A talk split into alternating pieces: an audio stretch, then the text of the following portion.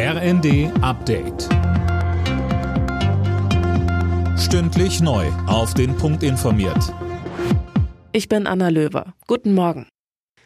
Beim Parteitag der Grünen hat Außenministerin Baerbock den Kurs der Ampel im Ukraine-Krieg verteidigt. Zum Thema Waffenlieferungen sagte sie, weil wir eine Friedens- und Menschenrechtspartei sind, unterstützen wir die Menschen, ihr Leben zu verteidigen.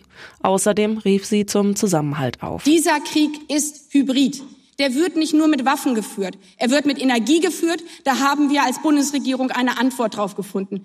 Aber er wird auch mit Angst und Spaltung geführt. Und genau das müssen wir jetzt verhindern.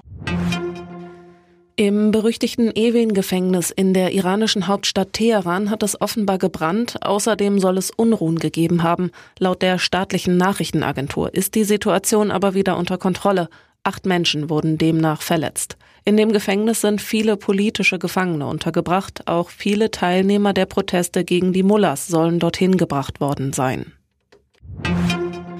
Bei einem Angriff auf einen russischen Militärübungsplatz in der Grenzregion Belgorod hat es offenbar elf Todesopfer gegeben. 15 weitere Menschen wurden verletzt, heißt es aus Moskau.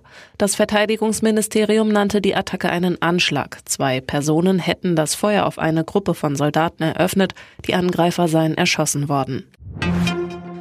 Die Antidiskriminierungsbeauftragte Attermann will schärfere Gesetze gegen sexuelle Belästigung im Job. In den Funke-Zeitungen fordert sie, die Frist, in der Betroffene Ansprüche geltend machen können, von acht Wochen auf ein Jahr zu verlängern sowie Sammelklagen zu ermöglichen.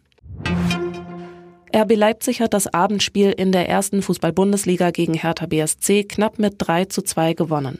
Die weiteren Ergebnisse.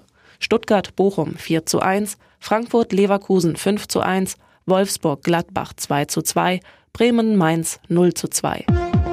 Alle Nachrichten auf rnd.de